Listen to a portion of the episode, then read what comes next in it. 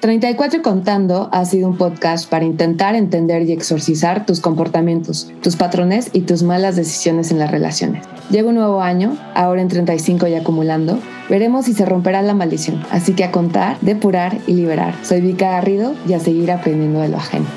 Comenzamos. Y llegamos al último episodio de este 2021, Brindis por estrenar.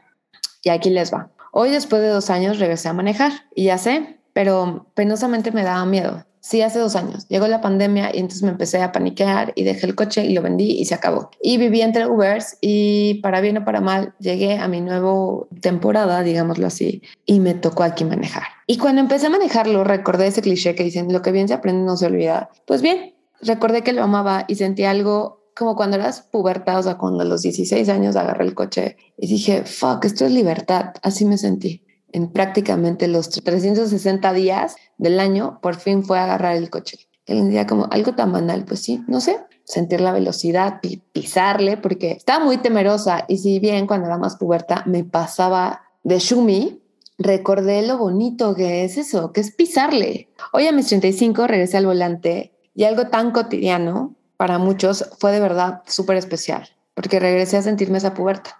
Y con una mano solo en el volante recuperé un poco de lo que he perdido en este paso del tiempo. Aquí va, 34 contando surgió para hablar de mis aventuras, ¿no? En la vida soltera, en el amor y así. Pero ahora creo que es una crónica de supervivencia y agradezco de verdad a todas las personas que me han seguido escuchando a lo largo de este año y ya casi dos años del proyecto. Regresemos al a por qué surge 34 y por qué quería poner todo esto. Como que esta idea de tener un vínculo, pues estamos marcados, ¿no? Estamos de alguna manera programados para siempre buscarle un vínculo o un sentido a nuestras relaciones sociales, sean amigos, sean parientes o sean parejas. Este año en particular, pues no tuve tantas aventuras amorosas, pero hubo una de último semestre. Y aquí les va la historia. Hace mucho que no contaba, pero bueno, ya decidí que lo voy a hacer público porque el tipo es kind of, no es famoso de celebridad, pero es un tipo al que vamos a nombrar maestro limpio, porque parecía el maestro limpio, literal, sentía que estaba con el maestro limpio. Este es un cuate que es CEO de un retail de muebles destacado. Este cuate es australiano y bueno, no tiene redes sociales porque lo prohíbe la compañía en la que trabaja, pero es un CEO como muy destacado. Obvio, lo conocí en Bumble. Salí más allá de un par de veces, salí una serie de veces. Y no sé si era porque era australiano y eso, pues bueno, me ayudaba a practicar mi inglés oxidado o la verdad su épica casa como de tres pisos en la, no, en la Roma divina, pero pues le seguí el rollo. Me llevaba ya varios años. Es un buen compañero de plática, de saliditas, estaba bien. Y vuelvo a lo mismo, somos seres sociales por convivir o por supervivencia un día me desperté y dije, a ver, Vika, y no sé si les ha pasado cuando están saliendo con alguien y a ver, no es que sea el hombre de tu vida, o sea, no estás enculada, no. Pero dices, es un buen tipo. Y lo platicaba con amigas, oigan, pues no es así que digas, es el maestro limpio, pero es alguien inteligente, ha viajado, ha vivido en muchos países, o sea, es alguien con el que puedes conversar muy interesante. Ya cuando empiezas a hablar de eso, siempre siento que estás como vendiendo o sobrevendiendo la idea de por qué coño estoy con él. Y tenía en ese box populi íntimo que hice con mis amigas, una amiga me dijo, a ver, Vika, tranquis, o sea, tú quieres vivir en el rush, en esta pasión novelesca, pero eso dura poco, güey. Este cuate se ve que, ¿no? Está contigo, te busca, está frecuente, está bien, te tiene, él, para él tú estás como reina. Pues ya, hermana, ¿no? Cede, quédate ahí. Y yo que, mm, bueno, entonces decido mudarme. Y un día dije, ya, hasta aquí, ¿no? Hasta aquí. ¿Qué coños hago perdiendo mi tiempo? A él creo que sí le gustaba, pero llegamos como en un momento de esas como conversaciones, de que él me dijo como que estoy muy contento contigo, me encanta, porque aparte viajaba mucho, lo cual para mí era perfecto, porque no me gusta alguien verlo todo el tiempo, siento que también oxida muchas cosas. Y total, entonces como que él estaba como muy contentillo, yo, oh, bueno, va. Pero la verdad es que era nada más tiempo aire. Y llegó el tema, ¿no? De que, oye, yo, ¿qué tan lejos está? Yo quiero ir a visitarte y así. Y yo como, ah, sí, cerca, cerca, muy cerca. Yo, claro, vas a venir y vas a conocer. Yo, sí, que, ajá. En ese momento todavía estaba como más on the go, pero obvio lo cancelé. Uno sabe cuando alguien vale la pena o la neta solo estás en un tenme aquí. Ubican el tenme aquí, me encanta, bueno, no me encantaba, a mí me la aplicaron cuando era niña. El tenme aquí yo tenía como que cuatro años, o sea, pocas cosas, bueno, tengo muy claras como esas que te marcan en la inocencia de las hijas. Yo estaba, ¿no? Seguramente mi papá estaba en la tele y yo estaba jode y jode, quería jugar. Mi papá me decía, dile a tu mamá que me dé un tenme aquí. Entonces iba como estúpida. Mami, mami, mami, mi papá me pidió un tenme aquí. No leía entre líneas, ¿no? Tenme aquí ya yo creo que al año ya me di cuenta, me tardé en entender ese juego de palabras. Y yo creo que este tipo, ¿no? El maestro limpio era un tenme aquí, o sea, está bien, pero no un vente aquí. O sea, en el fondo nunca digo un vente aquí, siempre un tenme aquí, ¿no? Entretenme mientras estoy aquí. Así que era simple supervivencia. Y claro, no ayudó cuando pensé que iba a conseguir, y esto fue el final de la relación. Dice, bueno, un tenme aquí. Pero entonces cuando me vengo a mudarme, ¿no? Pues es nueva casa, mucho más espacio de donde vivía, los techos altos, o sea, la verdad, muy bonito de pan. Dije, aquí sí por fin puedo poner mi comedor divino y quiero un tapete enorme de 2 por 7 Y se lo pedí, ¿no? Entonces, le, o sea, casual, nunca le decir, quiero esto porque eh, hashtag mujer independiente. Entonces, lo único que le dije, oye, mira, vi estas piezas, adivina qué, qué oso que tu marca no envía a donde estoy. Y uno esperaría, güey, es el CEO. Les dije que el CEO oye, déjame hacer unas llamadas o a ver, lo, lo compro, lo dejo en el depa y ya después vienes, algo, algo. Carajo, salí con alguien que me invitó boletos para Paul McCartney. No me vengas con pendejadas. Era una llamada. A lo que este cuate se atrevió a enviarme un boletín diciéndome que había un tema de stock y de logísticas como si fuera cualquier medio, ¿no? Preguntándole sobre disponibilidades de objetos. ¿Qué le pasa? Entonces yo ya no estaba contenta y todavía me manda un tenme aquí. Él me pone un tenme aquí. Él me mandó el tenme aquí. Entonces dije, no, pa' pronto, hermoso. O sea, Kyle, bye. O sea, no era un empleado de la caja 2 de un Oxxo, era el CEO, es el CEO de esta compañía. Para mí eso fue un out. Y sí, o sea, buen vino, sus pizzas hechas por él, cenas preparadas, visitas a buenos bares, restaurantes, no valen nada porque la querida mujer de 35 años, niña consentida, quería un par de lámparas y unos tapetes.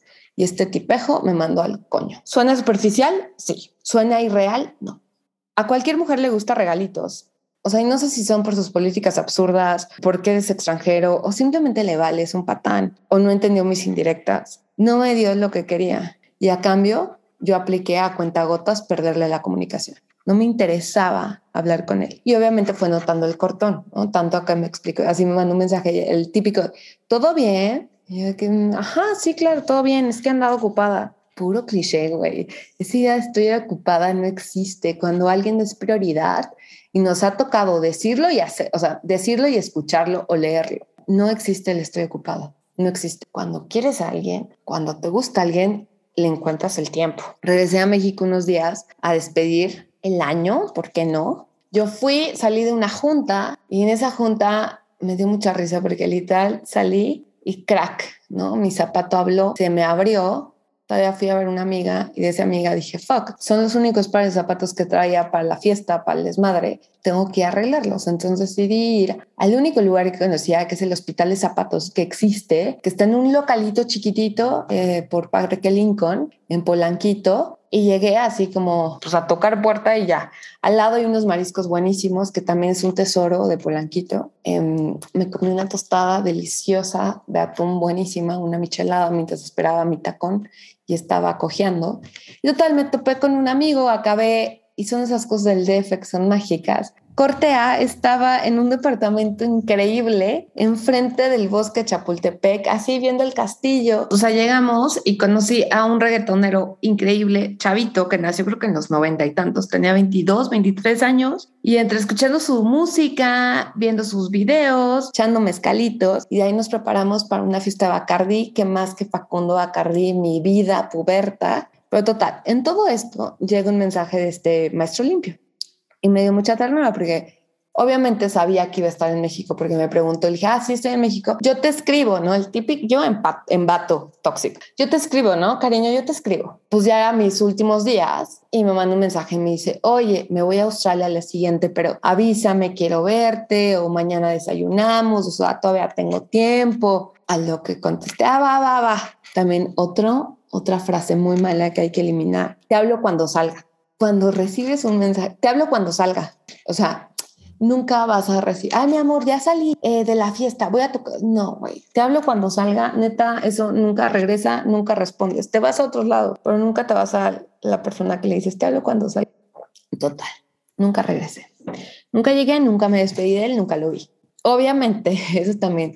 ¿Quién de aquí, no? Y levantemos la, ahora sí te estoy tomando una copita de vino. Levantemos el mejor pretexto, como se dice, cuando hay un temblor cuando hay Navidad o Año Nuevo es mandarle un mensaje a alguna persona con la que tuviste relación, porque es como una cordialidad estúpida, ¿no? Pero es un pretexto muy bueno para saber de ti o de esa persona. Total, recibí yo el mensaje de, oye, ¿cómo le estás pasando? Feliz Navidad, ¿qué hiciste? ¿Qué vas a hacer en Año Nuevo? Lindo. A lo cual me tardé un día en responder.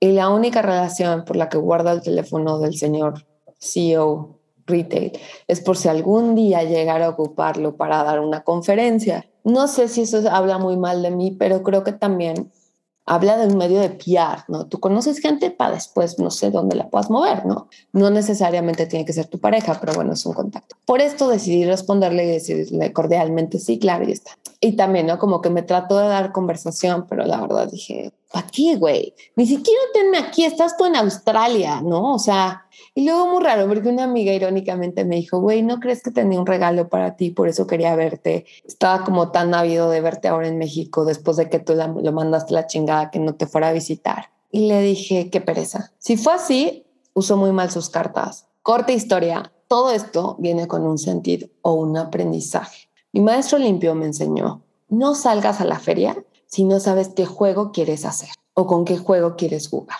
Haz de cuenta, yo siento que por eso también borré Bumble y ahorita estoy en ese proceso de que en enero voy a cerrar redes sociales. ¿Por qué las voy a cerrar? Porque no sé para qué las quiero. Saco Bumble, hago match con alguien y, ah, bueno, pues va. Pues sí, ah, pero ya estoy harta. Estoy harta de no saber qué quiero. Es como, abres Uber Eats, tienes hambre. Güey, ¿cuántas opciones hay? Obviamente no, yo sé que te me antojan unos tacos o se me antojan unas alitas o se me antoja un kebab. Antes de abrirla, yo ya sé qué quiero. Así quiero ver el siguiente año. No perder mi tiempo husmeando en las posibilidades, sino decir, voy a regresar a Bumble porque quiero un güey así, así, así, así. Puede sonar súper maquiavélico, puede sonar súper abstracto o berrinches o raro, pero ya me cansé de aventar a la feria a ver en dónde caigo. Quiero hacer una hojita de mi Ken de mi muñequito para el siguiente año, güey. Así, tas, tas, tas. Me ha dicho, muchas amigas lo habían dicho, yo no sabía qué decirlo. Y hoy todavía no tengo respuesta, ¿eh? No tengo respuesta de qué quiero en mi lista. Pero lo que sí, ya no quiero jugar a la ruleta, porque la verdad está la chingada. Y pobre cuate, el maestro limpio no es mal tipo. Ya jugué con él y la verdad a la estantería. Y más allá de que si tengo el berrinche que no me regaló mis dos tapetes, lo puedo comprar. Al final de cuentas podría comprarlos. Pero el detalle, ¿a qué voy con todo esto? Este episodio se llama Brindis para estrenar. Y a esto voy. Y con esto cierro el episodio. Todos seguramente tuvimos un maestro limpio, una aventura de un tema aquí. Muchos de aquí tienen pareja, que bueno, muchos se van a casar, muchos se casaron, muchos tienen bebés, muchos están con personas que se quieren y se aman, qué bueno. Yo les hablo a todos el otro espectro, estamos solas o solos, que no agarramos nada bueno en feria, que ni siquiera sabemos qué queremos, pero queremos estrenar. Y el siguiente año es una oportunidad de estrenar, o al menos de tener la ilusión.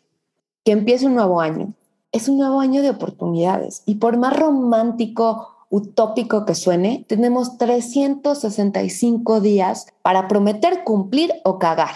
Todo nuevo, todo nuevo. Porque sabemos lo rico que es estrenar, carajo. Sabemos lo delicioso, ese delicioso sentimiento de unboxing, ya saben, de cuando compras algo y lo abres por primera vez, ya sea una taza, un topper, una lámpara, una pijama, unas sábanas, unos pinches calcetines, cualquier producto, cualquier cosita que sea estrenar es deliciosa. Es más, hasta ir, porque luego en enero me toca revisión con dientes, ir al dentista y que vuelvas a tener esa frescura de boca que hace seis meses no tenías, es delicioso.